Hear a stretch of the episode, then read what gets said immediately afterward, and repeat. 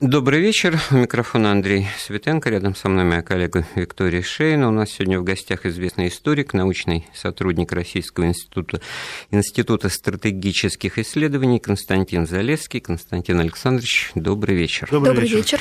Мы сегодня поговорим о таком ключевом событии российской истории, ну, получается, столетней давности, как Брестский мир. В марте 1918 года он был заключен, ну, практически в день в день. И был это мир унизительный, похабный, сепаратный, и, с, в общем-то, большевики этого не скрывали, что вынуждены, и был этот мир с аннексиями, контрибуциями, против которого, собственно говоря, с самого начала большевики выступали. И заключен он был со вчерашними противниками России по Первой мировой войне, потерпевшими поражение в этой э, войне, Германии и Австро-Венгрии. Получается, что их подкрепили хотя бы на год.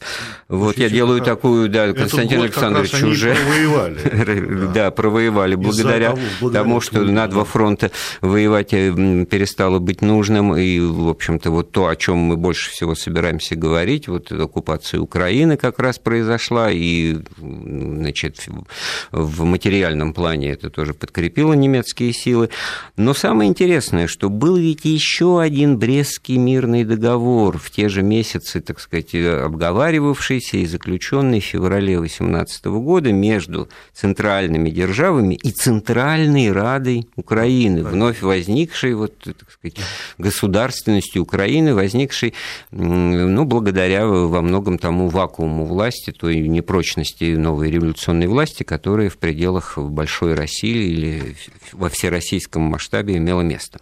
Итак, вот все, что вы хотите знать и вас интересует по вопросе об этом неизвестном Брестском мире 18 года между Украиной, с одной стороны, Германией и Австро-Венгрией с другой, можете нам звонить, спрашивать, высказываться. Телефон прямого эфира 495 232 15 59, 232 15 59, номер для смс-сообщений 5533, плюс слово «Вести» в любой транскрипции. Так, Константин Александрович, ну вы уже рветесь в этот исторический бой. Да, значит, э, знаете, сам по себе Брестский мир, вот э, заключенный большевиками э, на 3 марта, то есть вот буквально совсем, завтра буквально, днями, да, да. Да, буквально днями. А вот его судьба как таковая, она в общем и целом была определена во многом именно вот тем самым февральским Брестским миром между Центральной Радой и центральными державами.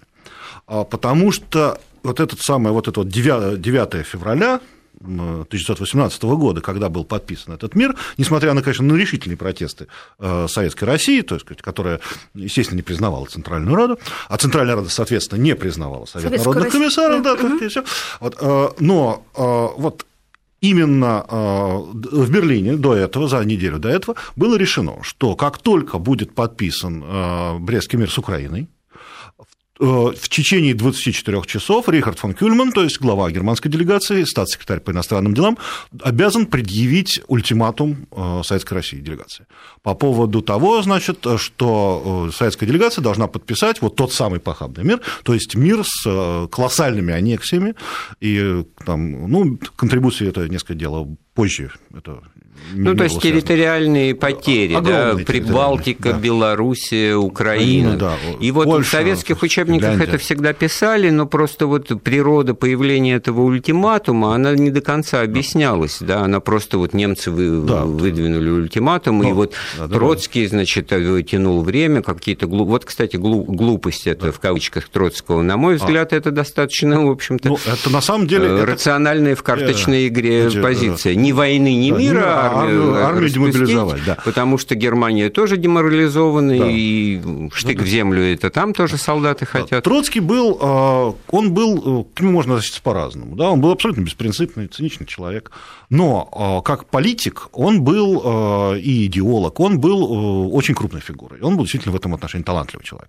И вот это вот э, заявление войны, не войны, не мира, а армию мы демобилизуем, это же была, в принципе, он верил, что э, этим, этой этой фразы, этой позиции Россия фактически инициирует начало революции в Германии. Ну, этого а, и ждали все, да. что, что сначала там будут революции, да. и таким образом можно будет... Да, соответственно, да. и не, не надо заключать... Ну да, да Ленин конечно. говорил, вы мне дату, дату назовите да, этой революции, тогда есть, я, значит, ну, да, соглашусь. Что... А где это? А это в ноябре то только есть, произойдет. То есть, если произойдет, Троцкий был, э, так сказать, скажем так, вот там, политиком, демоном революции, да, который верил, то Владимир Ильич не верил в это все, в то, что он говорил. Владимир Ильич был, конкретно хотел удержать власть, пусть в обкорнанной, но стране. Вот. А без ставки на какую-то, как Владимир Ильич не просчитал февральскую революцию в свое время, так он э, не стал просчитывать и германскую уже теперь.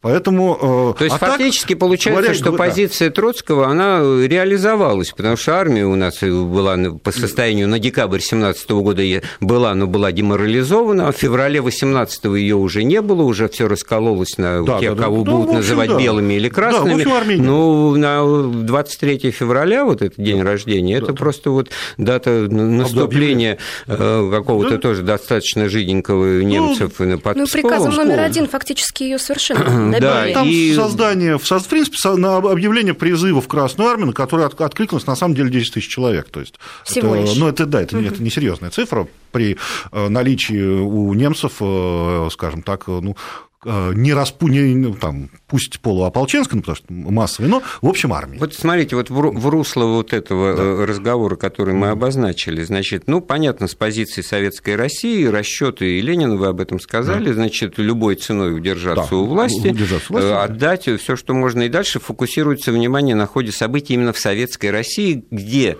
заключение да. ну, конечно, Брестского да. мира провоцирует и подгоняет или разгоняет гражданскую, гражданскую войну. Да, а вот на Украине вот это вот интересно, совсем да. другое. Это как бы, так сказать, замерение на, на немецких штыках э, ну, под, есть, под охраной. То есть, фактически есть... Центральная Рада, э, политика Центральной Рады была, в принципе, как, ну, можно так сказать, как и у Ленина. У них была цель одна.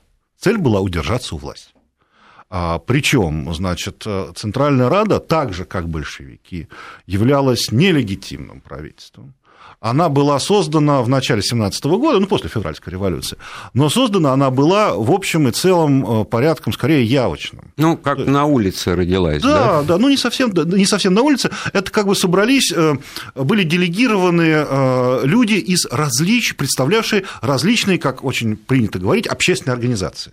То есть вот э, из какой общественной Хорошо, организации... я уточню, пошло? значит, как вот советская власть родилась, ну, тоже отчасти на улице, но она конститу... да. институциализировалась, да, значит, уже в феврале 17 -го года, как советы рабочих и солдатских а, депутатов. Ну, да, да, они, были созданы, свои они были созданы, они выбирались. А, на самом деле Центральная Рада напоминала как напоминала э, Петроградский совет рабочих солдатских депутатов, который тоже никто не выбирал, который вот э, э, совет солдатских депутатов вот, петербургский, который самый Петросовет, самый знаменитый Петросовет, а он как раз был избран на Майдане.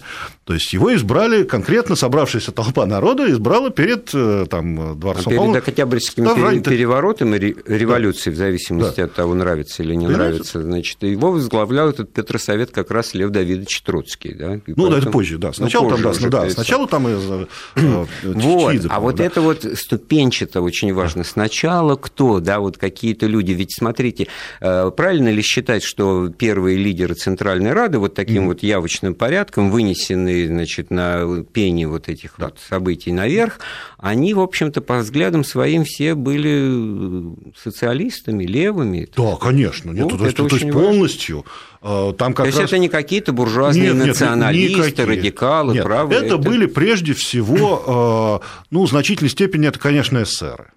И к ним примыкали эсдеки, ну, там, меньшевики, не большевики, естественно.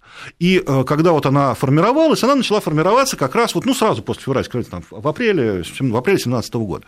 И Центральная Рада, то есть вот собирались представители от, общ... от каких-то абстрактных общественных организаций, которые приезжали в Киев, и говорили, мы делеги... нас вот делегировали там, там оттуда. А, документов у половины не было.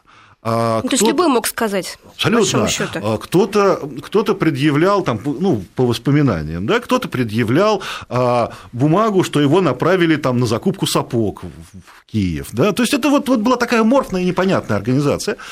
И потом, когда было проведено там. Э, ну, и она не была властной.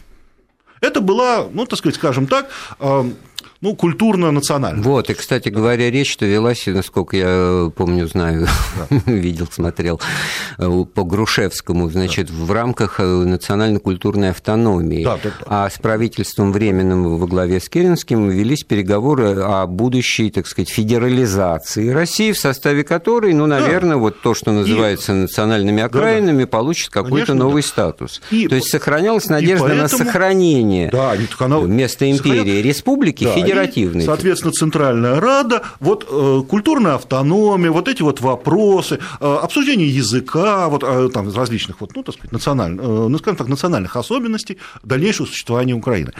И подчинение временному правительству, то есть это не, это, потом это не власть, то есть это не, э, не административная учреждение. Она не была структурирована. Не-не-не, это был, был полный бардак. Соответственно, ну, ну, во главе стоял Грушевский, и э, там объединились ну, наиболее известные украинские партийные деятели, э, которые вот, ну, как власти, там никто получил власть, тот получил, тот, тот там не сидел. А они вот занимались, ну, скажем так, обсуждением будущего Украины.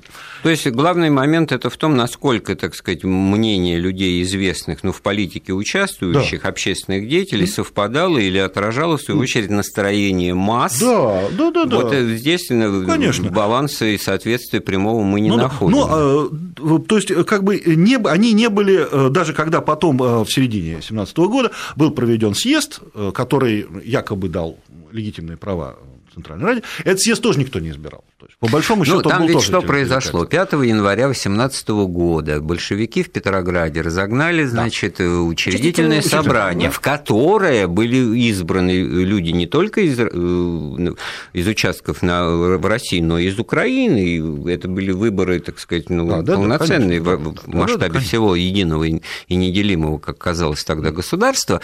Вот, и они тоже приехали, и оказалось, что там им заседать негде, и вот тот самый вакуум и провозглашение украинской независимости как раз вот таким образом естественно, происходит. естественно, было связано с разгоном учредительного собрания, потому что э, та же самая Центральная Рада, она э, как плоть от плоти того же самого временного правительства, для нее вот э, учредительное собрание – это главная идея вот всех социал-демократов и эсеров вот на все времена.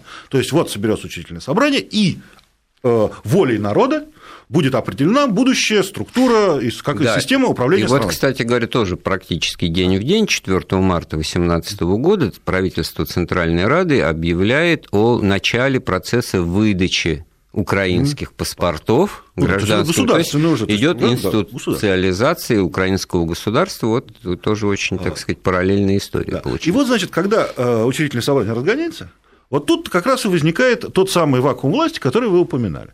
Потому что э, оказывается, что на Украине либо большевики, ну, то, то есть, есть, на самом деле, святое место пусто да. не бывает. То есть, ну, там были, С октября 2017 ну, года. Но большевики как бы там сильны, довольно, да. довольно сильны. То есть, а, нельзя ни в коем случае говорить, что, а, значит, вот большевики, значит, бедную Центральную Раду, значит, погнали. Ничего подобного. Позиция большевиков... такая была, мы дети тех, кто да. выходил на бой с Центральной Радой, да. я помню, сейчас... То есть, большевики были очень сильны очень сильные, особенно Харьков и вот э, восточная часть, да. А, да, Западной Украины не было.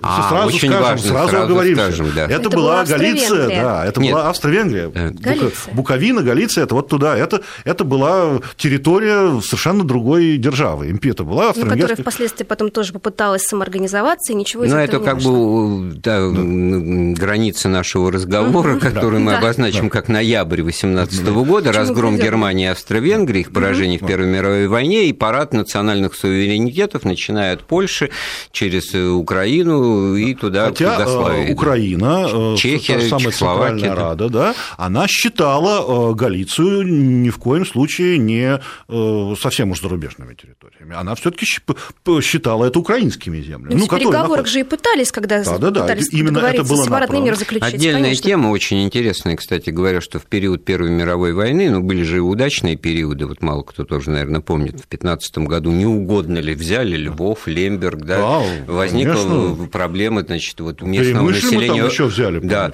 русины, как их называли да. в Австрии, значит, люди второго сорта, какие-то славяне, значит, для нас это галичане, значит, униаты и прочее, но, в принципе, там были очень сильны промосковские настроения, и в Австро-Венгрии с началом Первой мировой войны в 2014 году были созданы концентрационные лагеря для интернирования наиболее активных активистов и э, священников униатской церкви, которые высказывали вот тягу к союзу с Россией. То есть ну, в этом конечно, смысле ну, неудивительно, что потом в 19 году именно ЗУНР, Западноукраинская Народная Республика и ее галицийская армия заключит соглашение о сотрудничестве с Деникиным и будет воевать вместе против красных, то есть, ну, с точки зрения союза вот с, с русскими, да, которые за единую и неделимую да, Россию, да, да, вот да. очень интересный Нет, получался ну, там, вот все как бы поворот, очень много да, там намешано, да, да, вот в этом тоже не надо И как раз вот тут вот Центральная Рада и э, попыталась э, взять власть в свои руки, потому что она оказалась на тот самый момент э, наиболее э, влиятельной, Э, входили просто довольно влиятельные украинские деятели, они пользовались поддержкой народа, и, в принципе, более-менее сорганизованная сила на Украине. То есть вот других вот не было никого под рукой, ну и большевики. И То вот, надо вот давайте здесь вот уточним да. момент. Итак, получается, что где-то в январе они самоорганизуются, да. начинают понимать, что они есть, а куда большевики на это спокойно смотрят Нет, или просто переезжают в Харьков из Нет, Киева? Большевики Нет? абсолютно спокойно на это не смотрят. А, они, значит, сразу, как только Центральная Рада объявляет, что Украина является суверенным государством, то есть провозглашает независимость Украины, а, сразу же по стране а, начинаются восстания. Причем именно восстания. То есть э, большевики не вводят на территорию Украины свои войска, потому Это что войск у них нет. Вот. И вот. Это нужно, но войск да, нет. Войск, войск нет, нет да. ну происходят уже восстания. Да, есть, значит, есть какие-то отдельные части, как там вот СР Муравьев, значит, командует. Э, ну, это на, на, на Восточном фронте. Да, не, ну тут у вас тут, в общем, рядом. Он, он, он потом Киев-то очистил, в принципе, от Центральной Рады. Значит, и начинается восстание. В Киеве восстание удается подавить Центральной Раде, а в Харькове восстание подавить не удается. Потом вот Киев очищают войска этого самого эсера Муравьева, и, значит, все. Это как раз к моменту заключения договора, как раз вот, э, в принципе, Центральная Рада на Украину потеряла. То есть вот э, переговоры-то в Брест-Литовске, да. где город Брест, всем да. прекрасно известно, да. сейчас в Беларуси, да. на границе с Польшей. Беларуси. А ведь никто не спрашивал представителей Центральной э, Рады, ребята, а вы откуда? Вы, где ваш-то офис да, находится? Ну, да. ну, когда они приезжали туда, они приехали туда 4 января, mm. за день до советской делегации. Советская делегация на следующий день приехала, как раз там перерыв был. И э, они приехали и начали переговоры с центральными державами. Э, и центральные державы решили их признать. И, то есть признать э, Центральную Раду полномочным представителем украинского народа и с организованной страны. И сразу значит, вот Центральная Рада, ей нужно было, ну, это был вопрос ее существования. То есть, если она не заключает договор, то ее нет. Ни Центральной Рады, ни, соответственно, суверенной Украины. Потому что по договору, который они обсуждали, а, главное было направление – это признание Украины как суверенного государства. Ну, в данном случае э, о Центральной Раде признания не шла, потому что это уже она была явочным порядком, стало... Ну, то есть, с позиции там, Петрограда и Москвы это не просто мы подписали и отдали да. Украину и Белоруссию, конечно, и там конечно. оккупационный режим, там, значит, да. нет, нет, территория оккупирована германской армией. Нет, там, туда получается, что по просьбе вновь возникшего украинского правительства да. приходят войска да, да, да. поддержки, союзнические. Очищают да. Украину да. от большевиков, то есть от врага от большевистских э, вооруженных сил, то есть ну, освобождать. Большевики-то в этом смысле тут все на национальный, так сказать, момент счет переводить. Украинские все-таки были. Конечно, ну, конечно, украинские. Ну, какие? Ну, восстание. Московские могли. Не, московские ну, были в Москве. Их не было там, да. да. Так сказать, были, нет, на Украине были очень сильные большевистские течения. Ничего, никакие это были не московские войска. Ничего. А, причем, значит, вот Центральная Рада, когда вела переговоры, она у нее была вообще-то идея еще больше. У нее идея была, что Австро-Венгрия ей еще отдаст и Галицию. Ну, ну все, в общем-то, не безосновательно. Да, ну, все-таки украинцы. И, в принципе, там ведь они в общем и целом договорились, но не на, конечно, не на отторжение, ну, потому что как бы, это не получилось, а на то, что австро-венгры обязались на территории Буковины и Галиции, там, где большая часть украинского населения, там создать такую автономию. То есть, в составе чего? А в составе Австро-Венгрии. Ну, никто есть... же не, не, не говорит, что нас завтра не будет, да, вот наша конечно. страна исчезнет. Что, значит, там должна быть создана вот такая автономия украинская, которая, вот, значит, будет э, там отдельным королевством. Ну, Австро-Венгрия монархия, то есть все там королевствами создается.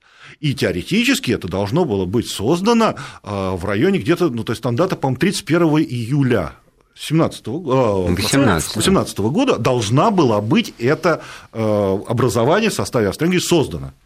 Она не была создана, ну, потому что за, за там, три недели, 4 июля, Австро-Венгрия официально сказала, что она этого делать не будет. А, потому что, а, объяснив это, что Украина не выполняет свои график поставок.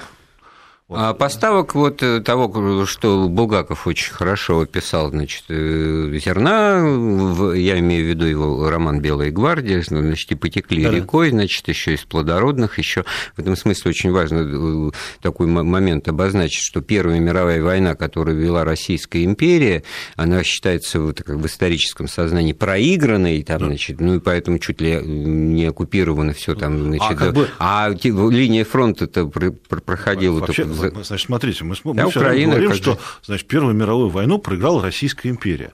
Значит, хотел напомнить, в Бресте Российской империи не было. Российская империя перестала фактически существовать в феврале 17 года. Соответственно, Российская империя не могла войну проиграть. Войну ну, проиграли. Тоже другое государство. Ну, это, это, тем более, что союзники Российской империи, Англия, Франция, они да. смогли как-то победить Германию, Австро-Венгрию да. без нас. Месяцев, да, да, и неужели бы они этого не сделали, если бы да, если сказать, Россия да, не, нами, не да. перешла ну, на другую сторону? Я напоминаю, у нас в гостях известный историк Константин Залеский. Мы разговариваем об истории Брестского мира, обнаружили наличие еще одного Брестского договора, который был подписан уже Украинской Центральной Радой с центральными державами в феврале 2018 года, и что, собственно, и обозначило наличие Украины вот в повестке мировой истории, революции, гражданской войны в России. Мы продолжим нашу э, беседу после выпуска новостей. Микрофон Андрей Светенко. Еще раз напоминаю, что у нас в гостях известный историк, э, научный сотрудник Российского института стратегических исследований Константин Залесский, моя коллега Виктория Шейна. Мы говорим об истории России, Украины, образца 1918 года, о Брестском мире. Э, телефон прямого эфира 232 15 59, код Москвы 495, номер для смс-сообщений 5533, плюс слово «Вести» в любой транскрипции. Вот э, интересную, так сказать, как мне кажется, мы э, линию разговора наметили, что, значит, вот отдельно был же подписан еще Брестский договор между украинским правительством и Германией и Австро-Венгрией. И что вот получилось, что, значит, лидеры Центральной Рады, ну, думали, что вот, будучи сами по себе людьми, так сказать, левых убеждений, ну социалистами, эсерами, думали, что вот они вот спокойно в, при, в окружении немецких э, штыков будут, значит, пребывать у власти. А произошло нечто для них неожиданное. Ну, нет, ну, на самом деле произошло как раз все очень ожидаемо было. Потому ну, с точки что... зрения истории. С точки зрения, но, но не для украинцев. Нет, ну, конечно, нет, конечно, не с точки зрения э, той же самой Центральной Рады, которая считала, что вот она теперь будет, э, ну, фактически получает легитимизацию. Э, ну, хотя надо еще сразу сказать, что подписание вот этого мира, оно в тот момент спасло Украину, оно освободило, ну, сказать, дало на какой-то момент ей какую-то государственность, но э, это вызвало, в общем, большое недовольство Антанты потому что как бы договор подписывается все равно сепаратный с э, их противниками. То есть, в общем и целом, это э, значительно осложнило отношения Украины и в будущем тоже э, с западными державами. Ну, имею в виду Англию, Францию. Да, да конечно.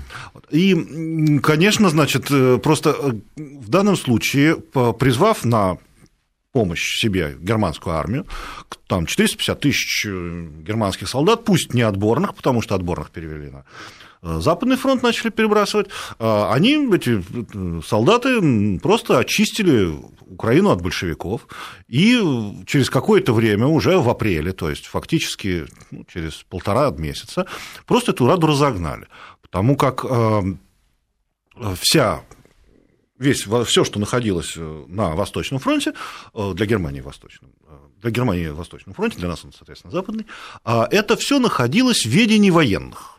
То есть в ведении германской армии в данном случае. В данном случае Оперативное руководство какое-то да. на уровне командующего корпусом, да, армии, да, Эйхгорн, да. Да, да Эйхгорн, да, Герман фон Эйхгорн, командующий группой армии Киев значит, который разместился в Киеве. Тут-то Тальберг и сказал, что Рада – это жалкая передка. Да.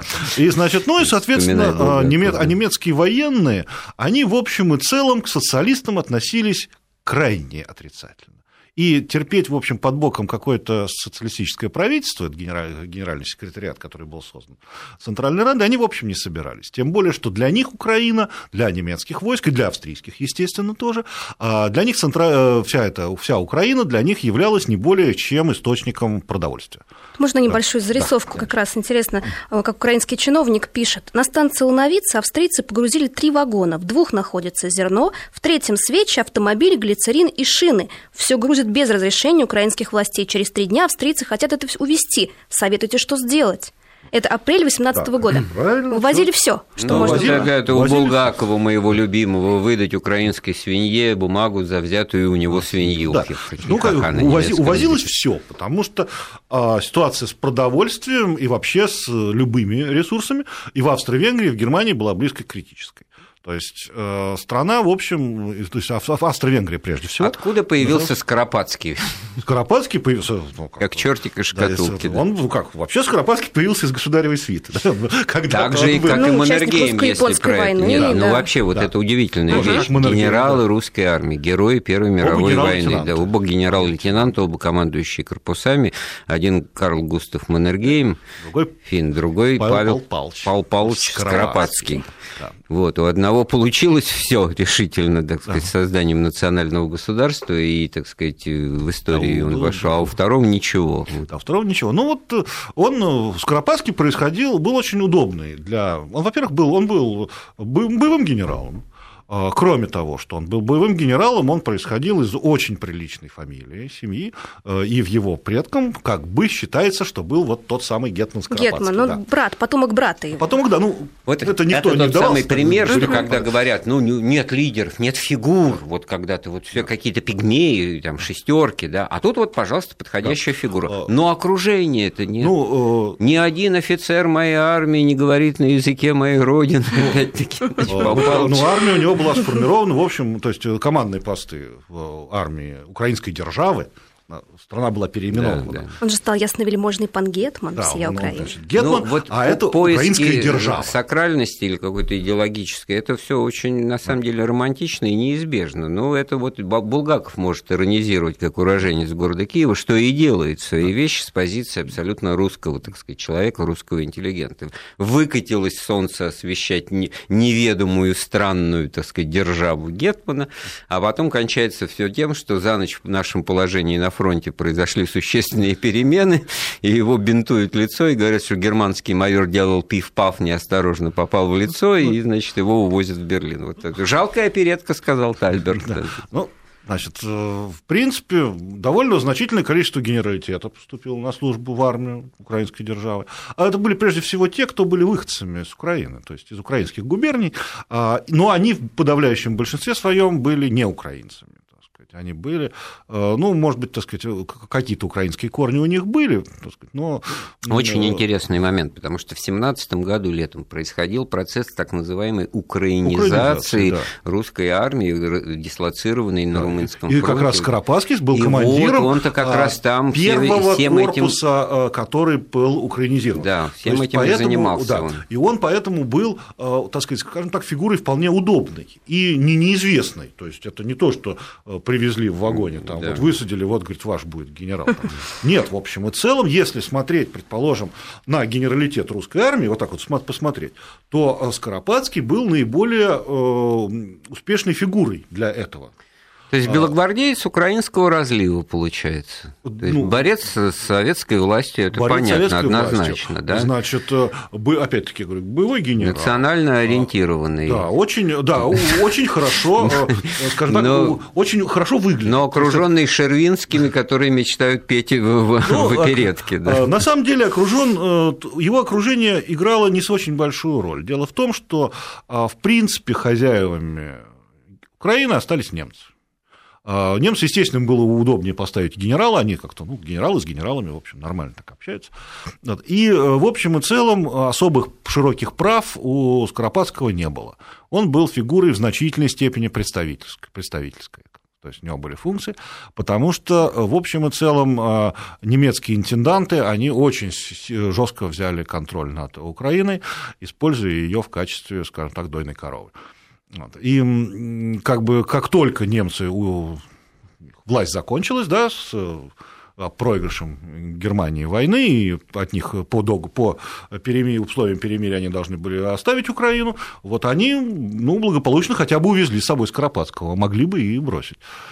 А что, ну, то есть его ну, а что же получилось? Вот он, он национально мыслящий, так сказать, переживающий за то, что, значит, Украина, он там какие-то тоже, значит, с одной стороны делает заявление о том, что вот э, русские, там, кацапы и все, становится националистом, ну, вот да. как, вот, как да, только да. вступает в должность, да, до этого был русский генерал. Да, его, его кстати, он, кстати, э, надо сразу пояснить, он, все, он был довольно легитимен, его избрали на съезде хлеборобов. То есть он был не назначенный гетман, а избранный. То есть, как сказать, определенная. Вот. И все-таки оказалось, что вот элиты, как вот элиты в том понимании, что это вертикаль власти, что это должно куда-то, так сказать, сверху вниз доходить до самых оснований жизни, ему выстроить не, не, не удалось. Нет ну, у него ему да, не да, национальной не... буржуазии, национального. Там, По большому счету ему не дали. И вообще у него была ситуация довольно тупиковая. А, дело в том, что а, на Украине вот, политика а, была, в общем, ограничена социал-демократами и эсерами, то есть левыми представителями. А эти левые, в общем и целом, царского генерала на дух не переносили. То есть вот э, эта социалистическая такая полусоциалистическая социалистическая составляющая среди украинской политики, она была против, играла против Скоропадского.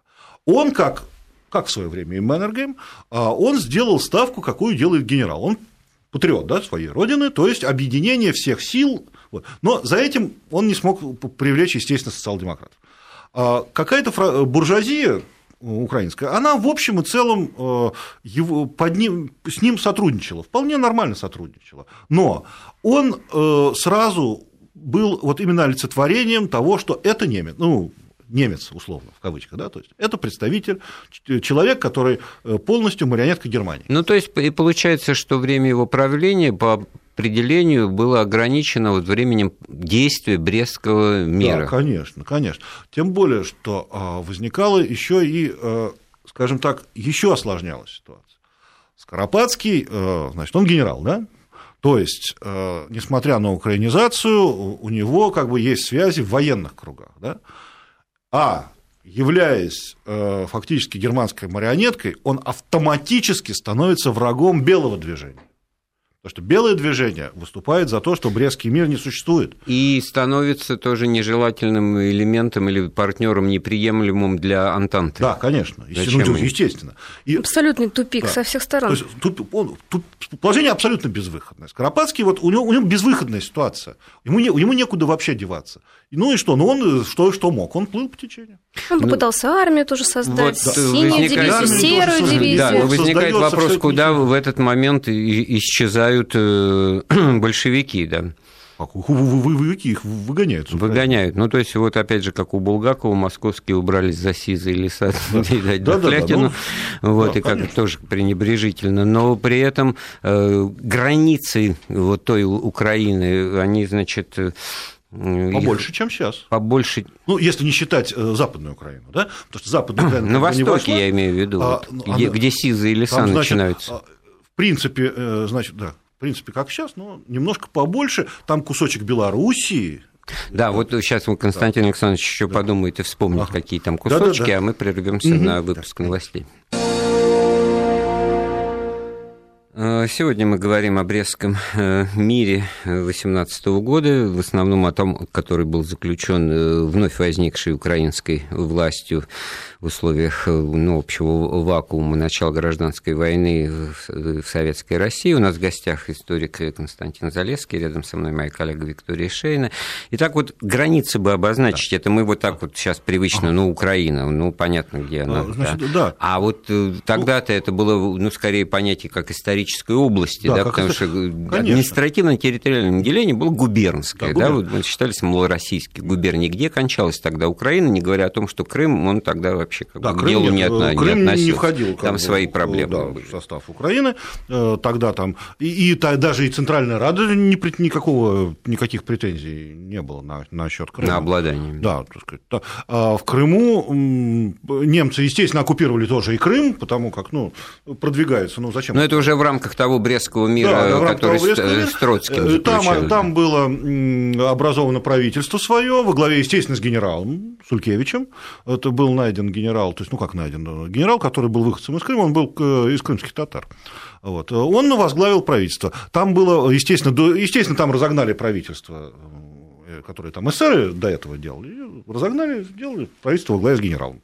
Ну, то есть э, там не было советской власти вот как раз в 18 году-то тоже?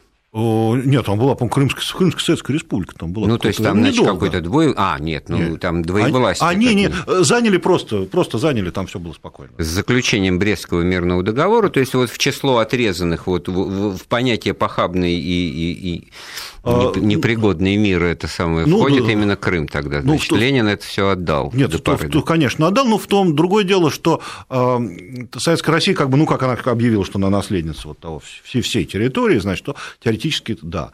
Но Крым э, в данном случае, он был, э, ну, фактически полусуверенным. Вот, и там, было, там была своя ситуация, там все-таки было э, в Крыму, Крым, до революции и, соответственно, накануне, а там крымских татар было значительно больше в процентном отношении да, населения, то есть она была довольно так ну, то, что называется ЮБК, хотя вот э, жили они в основном в степных э, районах, э, ну, равнинных. Ну, то есть там, Крыма. в общем, это было, она была более едина в национальном этническом, этническом плане. Этническом плане, поэтому это ну, дало, так сказать... Ну, то есть он... сам факт вот наличия генерала с татарскими корнями, да. который становится да. там руководителем, ну, по-моему, да. очень яркая вот. картина. Да, и, значит, а что касается Украины, то, ну, естественно, у нее не было Западной Украины, которая оставалась в составе Австро-Венгрии, а, но ей, она получила, значит, небольшой кусок там Польши, нынешний имеется в виду, я имею в виду Польшу, да, то есть там вот Любля, Люблинское и Мазовецкое, не, не все, не, не полностью, там кусок, и кусок Брестской области, нынешней. То есть Беларусь. Беларусь. Да, но не, не сам Брест, естественно. Угу. То есть, ну, какой-то там. А, а на Востоке это все где? А на Востоке, вот, ну, как, как, это, как сейчас. Харьковская да, губерния. Да, да, да, да, это часто. А там все, в принципе, понимаете, там губернии же они были больше областей э, наших современных. Угу. Поэтому, как бы, вот э, сам принцип малороссийских губерний, он как бы оставался. Выдержан. Да, выдержан, был. да, он как раз вот все это и вошло.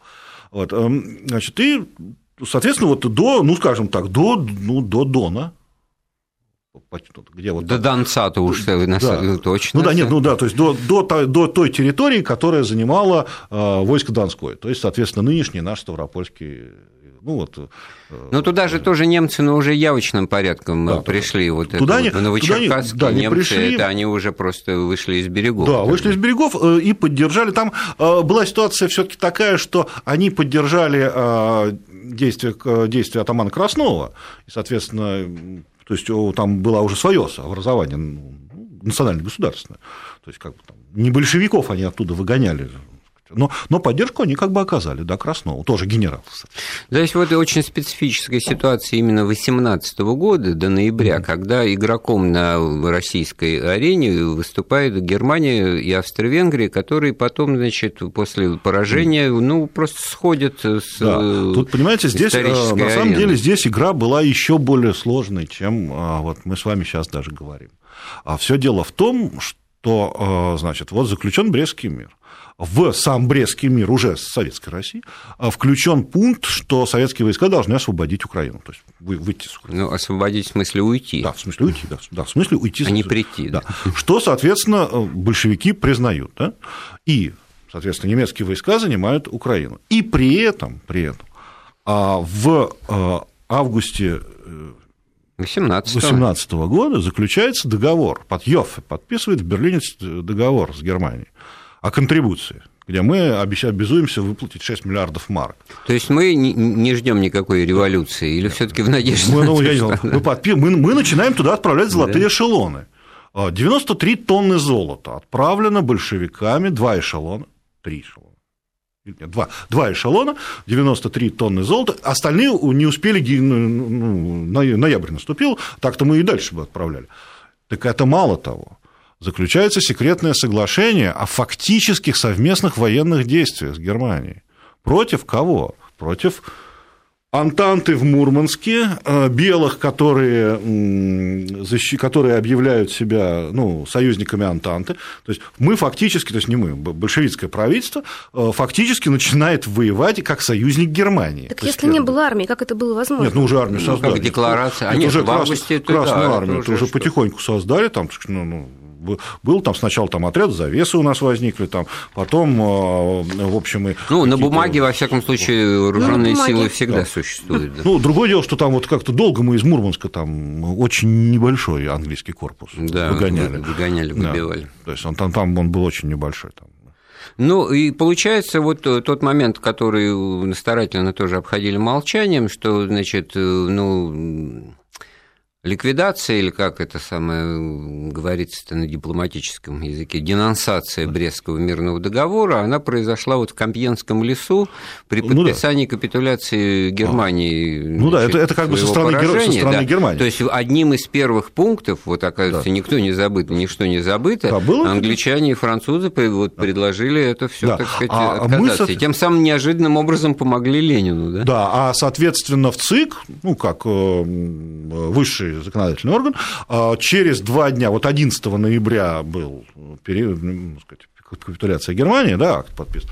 13-го уже а, было объявлено о денонсации Э, Брестского Ну, собственно, договора, вот да. Э, тоже, чтобы не забывать о таком впечатляющем литературном произведении «Белой гвардии», там все Булгаков-то это и описывает. Немцы уходят. Чего они вдруг уходят? Да, потому что они уходят, потому что они обязаны уйти, согласно да. решениям да, значит, о капитуляции Позже они тоже вышли из, из Прибалтики тоже, потому да, что своей это страны. было положено было. Это было... неприлично, что с собой забрали. Ну, ну это другой разговор. Да. Скоропадского забрали. Да, но тут, а, если мы уже говорим о денонсации, надо, значит, соответственно, напомнить, что а, вот тут тут как бы все понятно, да, то есть 13 ноября в ЦИК заявил, что денонсирован. А вот договор с Украиной, там уже начинаются большие проблемы. Потому что если э, Австро-Венгрия перестала существовать, ну, как государство. Да. То есть, соответственно, с ней договор э, ну, ну вообще не о чем говорить. Да, значит, э, что касается с, Гер... с Германией, никто его с Германией не расторгал. Только в 22 году, когда был в Рапало, да. Да, был договор, там, учитывая, что заключается договор с Советской Россией, вот, фактически это привело к денонсации того договора. Ну, то есть, это то есть, преемственность да, такая все таки вот, была соблюдена. Да, соблюдена, да. А вот, э, так сказать, вот с Болгарией, вот, по-моему, вообще нет сведений, что там там ведь Болгария тоже подписывала все это. Ну, Четыре страны. Ну, страна, воевавшая в Первой мировой на стороне да, Германии, да. Австро-Венгрии. Поэтому, в общем, то есть договор вот как бы просуществовал дольше был заключен раньше, а просуществовал дольше. Но при этом, значит, что касается самой Украины, то с, с уходом э, немцев с Украины в ноябре 2018 года, ну, тут же падает, значит, рушится режим Скоропадского, да, его странная держава, но на смену ему приходит вот э, Петлюра, да, Петлюра, то есть да. новая какая-то сила. Или это была все таки а... последняя реинкарнация а, левых социалистов? Нет, это вот было, в, при... в принципе, это, было, это были другие люди, не те, которые были в Центральной Раде, но это были, в принципе, э, в то же самое направление. Но в них уже было больше, что называется, националистического было, да, уже содержания, было... духа именно вот но, такого но в, принципе, в принципе, э, они были немного, они были несколько другие, чем Центральная Рада, но в общем и целом это, э, скажем так, был тот же контингент. Ну, и в этом смысле мы уже и по времени mm. приплываем к финишу, и, и тема у нас, э, так сказать, закрывается. Она с точки зрения истории-то как раз это и, и не закрывается, потому да. что это только можно даже считать в известной степени прологом большой кровавой гражданской да, войны да, на территории Украины, э, пик, который приходится на 19 год, когда появляется там добровольческая армия белых, когда там появляется Махно и его повстанческая армия, когда там есть петлюровцы, когда там там есть галицийская армия, как еще какой-то самостоятельный, да, конечно, полусамостоятельный игрок. Очень да? активно действует. Красные, белые, зеленые, ну вот тоже прекрасный и фильм даже, «Адъютант его превосходительства», да, он тоже вот и даже еще и э, страны Антанты там. Да, и плюс, значит, да. в Одессе... Одесса значит, вообще становится типа как полусуверенный, непонятно чей. Кстати, вот персонажи Белой гвардии ждут появления зулусов, которые якобы высадились в Одессе уже, ну, значит, идут Французские войска, как бы, да. Так что, в общем и целом, ну, да, конечно, тут вот начинается... В общем и целом, очередная тема, которая требует продолжения. Я надеюсь на то, что Константин Александрович придет ну, и, и расскажет. Вот. Напоминаю, у нас в гостях был известный историк Константин Залеский. Эфир программы подготовили Виктория Шейна и Андрей Светенко. Слушайте Вести ФМ.